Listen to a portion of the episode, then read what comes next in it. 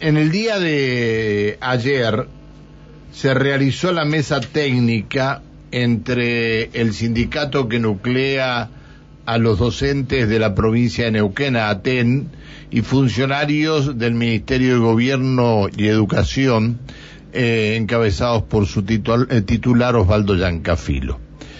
El, problema cuál es? Eh, la cantidad de escuelas que están con situaciones de infraestructura que no han sido solucionados por el gobierno por los el gobierno provincial y los gobiernos municipales que en su momento este, se habían hecho cargo de todo esto.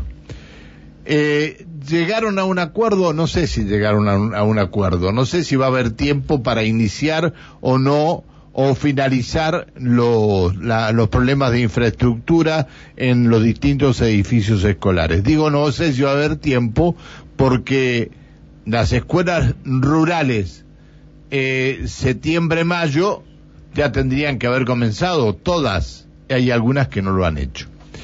Eh, está en línea el titular de ATEN, me refiero al señor Marcelo Guagliardo. Hola Guagliardo, buen día, ¿cómo le va?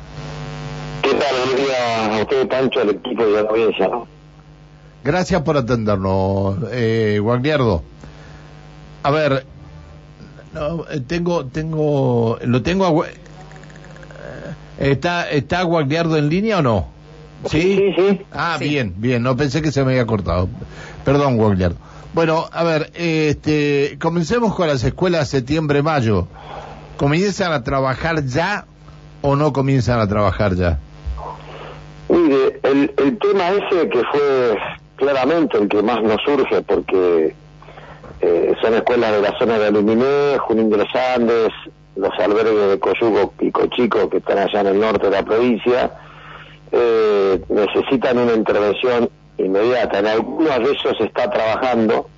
Hay muchas dificultades con el cumplimiento de los compromisos que asumen las empresas para, eh, digamos, para, para darle cumplimiento a los plazos establecidos. Había un programa que se había eh, comprometido en una reunión que hubo entre la comunidad de Coyubi y Cochico con el gobierno provincial allá por el mes de octubre, en que, la escuela estaba terminada a fines de noviembre y eso no pasó y las perspectivas son que la empresa estaría volviendo a trabajar recién el 10 de enero, ¿no?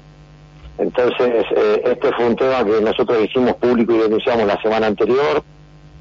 Ayer lo hablamos con, con el ministro eh, según nos informó, había mandado ya gente a trabajar a ese lugar, a, digamos, de alguna manera intimar a la empresa para que cumpla con el plazo que había comprometido. Eh, digamos, ayer en la, reunión lo que hubieron fueron eh, planteos de nuestra parte y compromisos asumidos por el gobierno que esperemos obviamente eh, se cumplan, pero también como usted dice, los, los, plazos se están agotando y algunas están teniendo situaciones muy límites, ¿no? Nosotros tenemos esas escuelas que las pongo como, como ejemplo más duro porque son las que han perdido mayor cantidad de días y porque encima en las dificultades geográficas de la zona ahí no hay conectividad, no hay posibilidad de trabajo virtual, nada, ¿no? Entonces, eh, eso requiere de, que se asuma esa tarea urgentemente. Eh, y en las escuelas del, sur, sea Junino o la zona de Luminé, hay trabajos que se van terminando, pero hay pocas empresas que están eh, haciendo la tarea, con lo cual la demora eh, es evidente. Entonces, un tema aquí fue cómo se vincula rápidamente el trabajo entre educación, que debería concentrar, y así lo expresó el ministro ayer, concentrar eh, la, digamos, todas las posibilidades de vinculación y articulación con municipios, con obras públicas, con los distritos, incluirlos también en este tema, como para llegar más tempranamente a los, a los reclamos que se hacen y no tener este cuello de botella que nos dejó en esta situación de tanta complejidad a esta altura del año, ¿no? Sin lugar a dudas que la escuela eh, emblema en reclamos en la escuela de Aguada San Roque, que fue donde murieron dos trabajadores y a los pocos días murió una de las docentes de la escuela de Aguada San Roque. ¿Esta escuela la van a hacer nueva? ¿La van a reparar? ¿Qué van a hacer con esto? ¿Qué les dijo el ministro? Mire, ayer no tenía una, respuesta a este tema, que estaban haciendo una evaluación. Nosotros no, obviamente que le planteamos la necesidad de que esa, y lo hicimos oportunamente, que se construya un edificio nuevo, por muchísimas razones que tienen que ver con eh, poder garantizar a los estudiantes de esa localidad una reparación incluso de tipo emocional, ¿no? Porque lo que pasó ahí que está muy presente en esa comunidad. Se había planteado eh, retomar la actividad en un par de trailers que se habían instalado provisoriamente, la verdad que no cumplen con ningún requisito desde el punto de vista de seguridad y higiene y bueno, van a esperar a que se den las mejores condiciones como para eh, resolverlo, pero esta decisión debe ser inmediata y, lo hablamos y debería tener el gobierno provincial un planteo eh, urgente de atender de, de, manera prioritaria no esa demanda que hay allí en la localidad. Lo saluda Alejandra Pereira. Marcelo, muy buenos días. ¿Qué tal Alejandra? Mucho gusto. Eh, con respecto a estos reclamos, digo, los informes se basan en, los, en lo que cada directivo de establecimiento puede dar a conocer o es que provincia manda a alguien para trabajar en conjunto. ¿Cómo se están haciendo estos relevamientos? No, provincia tiene su propio sistema de, relevamiento que, de hecho es uno de los temas que discutíamos también ayer.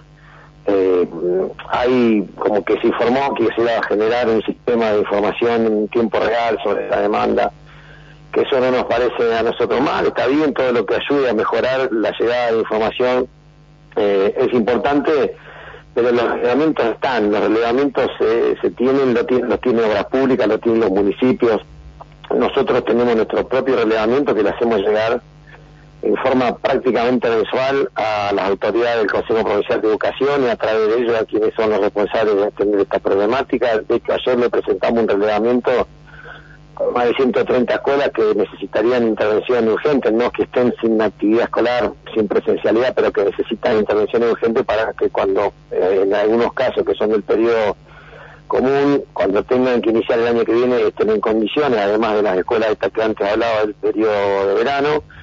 Eh, o sea que el relevamiento tiene una, un, un, informe primero del equipo directivo de la escuela, luego eso es cotejado por personal técnico y la información está. El problema no es tanto falta de información, sino eh, qué dispositivo se va a disponer para que el abordaje de esa demanda sea oportuna en tiempo y, con los personales, con, la, con el personal idóneo que atienda cada una de las problemáticas que se manifiestan, ¿no? Bien.